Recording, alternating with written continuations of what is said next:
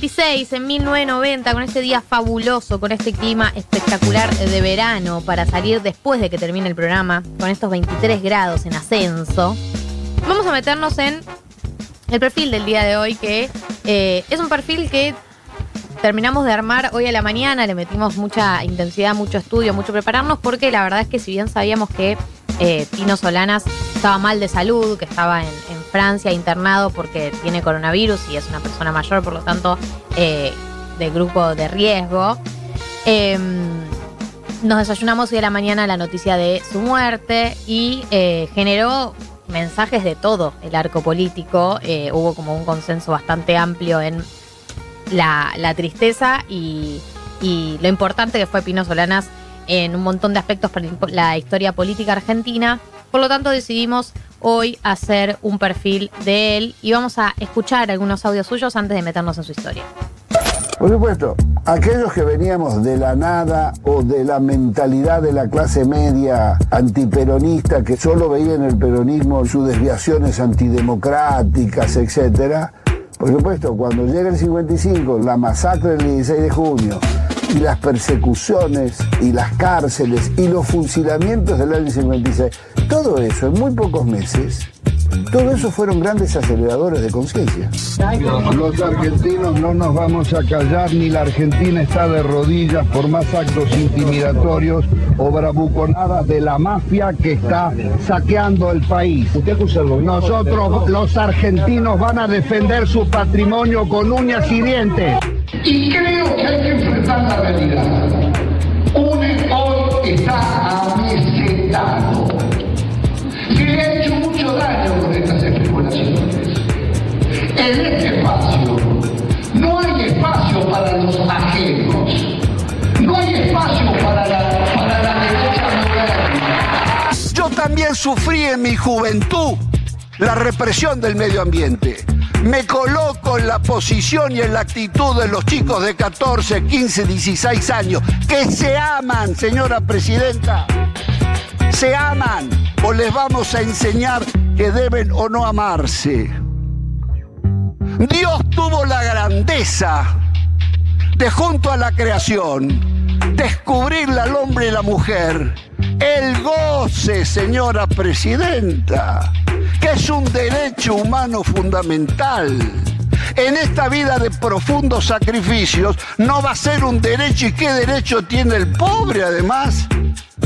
Si en la crisis brutal que vive la Argentina de una crisis en otra no le queda por lo menos el derecho de amarse. Bueno, este era Pino Solanas, el, el último audio que escuchamos es un audio histórico eh, de su exposición eh, en el debate por la despenalización y legalización del aborto en el 2018, el, el famoso El Goce, señora presidenta, le hablaba a, mi, a, mi- a Michetti, a Gabriela Michetti, que en ese momento presidía el Senado por ser vicepresidenta. Eh, un discurso para mí de los mejores que se vieron en esa jornada. Pino Solanas era embajador argentino ante la UNESCO, como les decía, falleció a los 84 años en París, eh, donde estaba recibiendo un tratamiento por coronavirus, pero tiene una trayectoria muy larga en la política argentina que arrancó como, o sea, que sus, grandes momentos tienen que ver con su etapa como cineasta, como director de cine y con eh, películas que marcaron a la militancia, que formaron generaciones de militantes, militantes que se formaban con las películas de Pino Solanas, como la Hora de los Hornos, eh, que la miraban, eh, digamos, como parte de una formación. Lo sé porque también he formado parte de esos espacios que ves la hora de los hornos como eh, aprender de la historia argentina, digamos. Pero bueno, tiene una, corriente, una corriente, una trayectoria bastante larga que arrancó, como les decía, en el cine, pero pasó por distintos lugares. Sí, ya vamos a llegar a la etapa de cine, pero vamos a meternos un poco con el pino político. Ya a fines de los 80 promovió una gran asamblea de sindicatos audiovisuales para, exigir una gran ley macro de radiodifusión, que era un poco, bueno, como decíamos, el lugar donde él se movía. Eh, eso fue en el 89 y en el 91, en un audio que escuchamos, eh, muy fuerte ver la imagen, pueden googlearlo después. Él está en la camilla porque lo balearon en, dos, en las piernas, dos desconocidos. Y fue un par de días después de haber criticado el menemismo eh, justamente por la venta de empresas eh, nacionales. Él, dice, no nos van a sacar la riqueza al pueblo argentino. Bueno, tenía que ver con esto, que fue baleado un atentado, bueno, por suerte sobrevivió. Un par de años después, en el 93, fue elegido diputado nacional por el Frente Grande. Eh, él estaba en el, en el espacio este que, que incorporaba a Carlos Chacho Álvarez y toda esa gente. Y fue constituyente para la reforma de la Constitución del 94. Después saltamos un par de años y llegamos a que en 2007 fue candidato por Proyecto Sur a presidente. Sacó el 1.6, salió quinto, no le fue muy bien en esas elecciones que, que ganó Cristina por amplio margen. Eh, y después ahí ya se empieza a ver un poco más la diferencia con el quillerismo, ¿no? En 2008 hay un episodio eh, bastante polémico, bueno, se incendian unos trenes en una protesta y él justo estaba por estrenar una película sobre el tema, se llama La próxima estación, sobre el sistema ferroviario argentino y su historia, ¿no? Su, su decadencia. Y desde el gobierno, Aníbal Fernández, que en ese momento era ministro de, de Justicia y Seguridad, acusó a Proyecto Sur, el partido de Pino y a Pino, como que estaban dentro de, de este, de esta quema de, de vagones. Y ahí, bueno, se rompió esa relación. Pino fue a la justicia y lo denu- y denunció justamente para que den pruebas si, si tenía, ¿no? Después, en 2009, fue electo diputado nacional por la ciudad de Buenos Aires con un 24% de los votos. O sea, pasó de 2007 tener un 1.6 para presidente a en 2009 tener un 24% de los votos para diputado.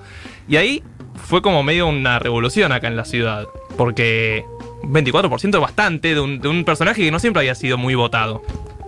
Bueno, después en 2010 dice que va a candidatarse para presidente, pero finalmente va para jefe de gobierno y saca el 13%, baja un poco, pero después nace el Frente UNEN, que también escuchamos ahí en el audio, aquel frente que tenía con personajes como Lilita Carrió, Martín Lustó, Victoria Donda, Alfonso una. Era medio como una alianza pseudo progresista Progresista que de- criticaba el kirchnerismo por corrupción y lo Y- corría medio por centro izquierda. Sí, ta- ni tanto igual. O sea, es como que. Es verdad que por ahí en ese momento se presentaba como una alternativa progresista, pero muchos de sus integrantes después ya empezaron a correrlo más por derecha que por izquierda. Obvio, lo loco de esta alianza es que bueno, tenía a Lustó, Carrió, Pratgay, que justamente terminaron el gobierno de Mauricio Macri, y también a Donda y bueno, a Pino Solanas, que Me acuerdo de la foto de la foto de Donda con Prat Guy, con la que todavía la, per- la persiguen, una que están en la Sí, playa en la haciendo playa. campaña. Increíble. Además, ahí hay como un momento de la, de la política argentina, de la espectacular y cinematográfica política argentina, de cómo se rompe y cómo rompe el Frente UNEN, que de hecho se rompe públicamente. Eh, en la presentación del Frente en el 2014, Pino Solanas dice, eh, un audio que escuchamos al principio, que eh, en el Frente UNEN no hay espacio para la derecha moderna ni para los candidatos light, era 2014, como Macri, Massa y Scioli. Sí, Cuestión fue un que- año después de que arranque UNEN. claro, Claro. en el 2013 sacan bastante votos, 32%, entonces quedaba ahí cerca del PRO, el PRO había sacado 35 en la ciudad, ellos 32, quedaban como competencia de Macri. Claro. Eh, y tenían que decidir cómo jugar. Cuando él dice esto, Lilita, busquen el video en YouTube porque es impresionante. Mira a Lustó, se para, agarra su carterita y se va. Cómo le gusta, cómo le Eh, gusta el show. tremendo, una, toda una salida. Entonces después le preguntan que qué pasó y ella tuitea, no, no, está todo bien, no estoy enojada, agarré mi carterita y me fui a comer unas pizzas. Sí, Y- tenía hambre y fui a la pizzería, increíble Increíble. esa Además, salida. eso, como una foto. Tiene esas respuestas impunes igual. Impunidad total. Después ella empieza a negociar con Mauricio Macri eh, para unirse en ese momento a Juntos con el Cambio, a Juntos con a Juntos por el Cambio y acompañar las elecciones del 2015. Y se anuncia que ella va eh, con Mauricio Macri el 31 de enero del 2015, eh, apoyando esa esa fórmula y bueno, desilusionando un poco a Pino que esperaba eh, que ella lo apoyara finalmente como el candidato a presidente. Un escenario totalmente absurdo si lo pensamos hoy en día. Cuestión que después cuando ganan las elecciones, Lilita picantea y dice, menos mal ese día agarré mi carterita eh, o algo así, haciendo referencia a cuando se fue públicamente del Frente UNEN. Claro, Pino Solanas era senador, había sacado, como decías, 32%, se rompe esta alianza con Lilita y en las elecciones de 2017 que enfrentaron a Cristina Fernández de Kirchner y Esteban Bullrich como senadores en la provincia de Buenos Aires, va también como candidato a senador. Recordemos que senador hay muy pocos puestos. Dos para los que ganan, uno para el segundo. Pino se presenta igual, saca el 1, saca menos del 1.5, que hay que sacar en las pasos, o sea, no llega a las generales, sacó solo 0.5%, y su candidata, la que la acompañaba, era Josefina Pouso, la periodista. Y después de este fracaso político, por decirlo de alguna manera, en 2019 volvió a, a esta gran alianza llamada Frente de Todos y fue como primer diputado nacional de la ciudad de Buenos Aires y ahí salió segundo con el 32% de los votos detrás de Juntos por el Cambio, ¿no? En la ciudad. Este es el Pino que conocemos por ahí más reciente, que es el Pino diputado, candidato a presidente, diputado, senador, diputado, que pasó por el Congreso por distintos puestos y que tuvo una tarea legislativa importante, discursos, acompañar iniciativas, etcétera. Pero el Pino eh, que a muchos y a muchas conmueve, conmovió mucho más allá de, de- de esta tarea más legislativa y más política y de la rosca, es el Pino cineasta, ¿no? Eh, el Pino cineasta, él contaba, parte del, del- del audio que, que escuchamos recién y que está en el video de YouTube, cómo se hizo las horas, eh, cómo, cómo se hizo la película eh, La hora de los hornos. Hay toda una entrevista extensa que le hacen a él, que es que él cuenta que eh, su hermano ya había, había decidido ser poeta, había estudiado filosofía, el padre estaba como ya diciendo, no, este es un vago. Y cuando él le dice a los padres que se quiere dedicar originalmente a la música, él empezó estudiando piano, el padre le dice, yo no voy a mantener otro vago más, le dice el padre. Y eh, entonces él desde chico, de los 17 años, tuvo que salir a laburar, changas, eh, trabajos, empieza a conocer gente del mundo de las artes, empieza a meterse en ese mundo y eh, entra al mundo del cine. Eh, su gran película, que es La Hora de los Hornos, que filmó con Octavio Getino, es una película muy importante a nivel cinematográfico y tiene eh, el récord de ser la película más vista en la clandestinidad de toda la historia argentina. ¿Por qué? Porque es una película filmada y editada entre 1965 y 1968 y fue censurada por Onganía. Entonces era una película que solamente se proyectaba en lugares clandestinos, en villas, en unidades básicas, en casas. Hay anécdotas, hay una nota en Infobae súper interesante que se llama La increíble historia de las proyecciones clandestinas de la película de Pino, que cuenta todas las proyecciones clandestinas que hubo de esta película.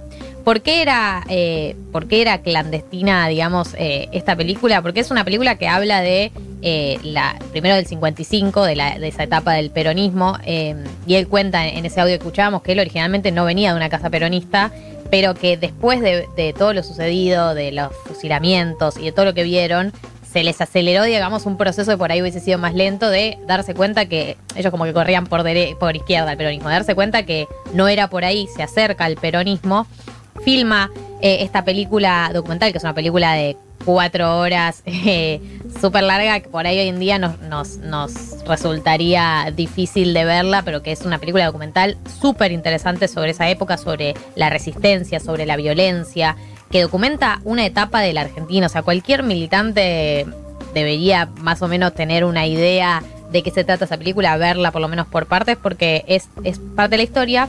Y algo más interesante que es, ellos forman parte de una corriente de cine, la corriente de cine que, que- ellos fundan, que es el grupo Cine Liberación. El grupo Cine Liberación, también entendamos contexto, contexto eh, cine, cine de los 60, eh, pelea entre el comunismo, capitalismo, una puja, creíamos que todavía teníamos la chance de dar la vuelta. Eh, surge esta línea de cine, que es el cine de liberación, que lo que plantea es el rol del arte ¿no? en eh, la política, qué rol tenemos en los procesos políticos. Y hay un, un apunte, un, un documento que es de octubre de 1969, que se llama Hacia un tercer cine, apuntes y experiencias sobre- para el desarrollo de un cine de liberación en el tercer mundo, que habla de cómo los que so- integramos países, como llaman ellos, coloniales o neocoloniales, tenemos que despojarnos de la mirada, digamos, mainstream de cómo se hace arte, de cómo se hace películas, de cómo se hace música, y empezar a generar nuestro propio, nuestro propio criterio descolonizado, digamos. Y eh, eh, a lo largo de todo este texto hablan sobre cómo, cómo deshacernos de todos estos criterios. Y ahí mm, voy a leer una parte que a mí me gustó mucho sobre, sobre el rol que tiene el cine o el rol que tiene el arte en la, en la revolución, en los cambios sociales, eh, y que dice lo siguiente. Tercer cine es para nosotros aquel que reconoce en esa lucha la más gigantesca manifestación cultural, científica y artística de nuestro tiempo, la gran posibilidad de construir desde cada pueblo una personalidad liberada, la descolonización de la cultura. Somos conscientes que con una película, al igual que con una novela, un cuadro o un libro, no liberamos a nuestra patria, pero tampoco la liberan ni una huelga, ni una movilización, ni un hecho de armas, ni en tantos actos aislados. Cada uno de estos, o la obra cinematográfica militante, son formas de acción dentro de la batalla que actualmente se libra. La efectividad de uno u otro no puede ser calificada a priorísticamente, sino a través de su propia praxis. Será el desarrollo cuanti y cualitativo de unos y otros lo que contribuirá en mayor o menor eh, grado a la concreción de una cultura y un cine totalmente descolonizados y originales. Al límite diremos que una obra cinematográfica puede convertirse en un formidable acto político, del mismo modo que un acto político puede ser la más bella obra artística, contribuyendo a la liberación total del hombre. Ahí habla esto, es tipo, no es que vamos a pensar que por una película vamos a cambiar el mundo, a hacer la revolución, pero cada uno de estos actos, cada uno de nosotros comprometiéndose con lo que hace, eh, de alguna manera está aportando a esta descolonización y a esta liberación del hombre. Esto fue Pino Solanas, que por ahí algunos lo conocen por su etapa con Carrió. Este era el Pino de los 60 que aportó a la militancia y a la formación política de una generación. Además, bueno, un Pino Solanas, como siempre, al lado de las causas progresistas, se vio con el voto eh, de Pino al, a favor de la de la ley de legalización del aborto en el 2018 con el discurso que conocemos, pero también Pino Solanas muy defensor de la despenalización del consumo y cultivo de marihuana y como muy, muy al lado de estas causas. Eh, de jóvenes por el clima también. Sí, causa ambiental es una causa que militó desde siempre eh, y que hasta, hasta hace poco seguía militándola. Este fue Pino Solanas, eh, lamentamos su pérdida, 84 años, eh, era embajador argentino ante la UNESCO, falleció en París después de un tratamiento largo por coronavirus. Galia Moldavsky, Martín Slipsuk, María del Mar Ramón. Hasta las 4, 1990.